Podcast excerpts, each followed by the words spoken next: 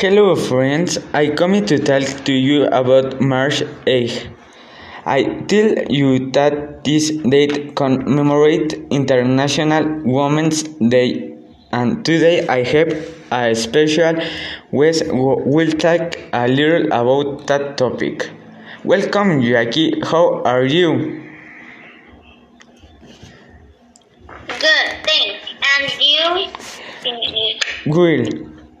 It's nice that you're here too, would let's tell my he International Women's Day.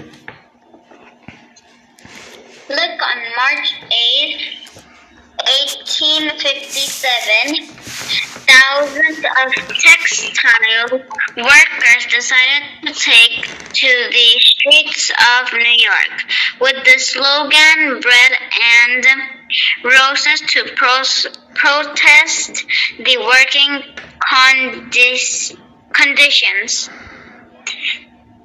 in which they were they were the first demos- demonstrations that were made for the struggle of their rights.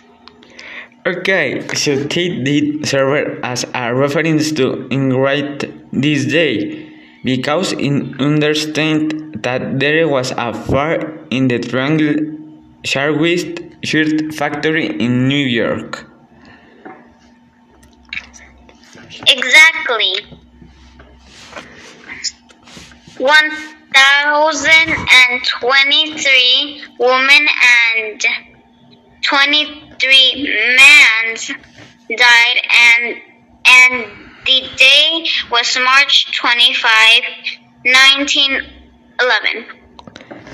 What a tragic accident and something else you want to add? Remind you that remind you that purple is the repres- representative color of Women's Day. Well, friend, to there with the information. I hope you like it. Take care of yourself. Add fruits and vegetables and see you in the next one. Thank you, Jackie, for your information. You're welcome, Eric. Nice to have you to have been here. Bye.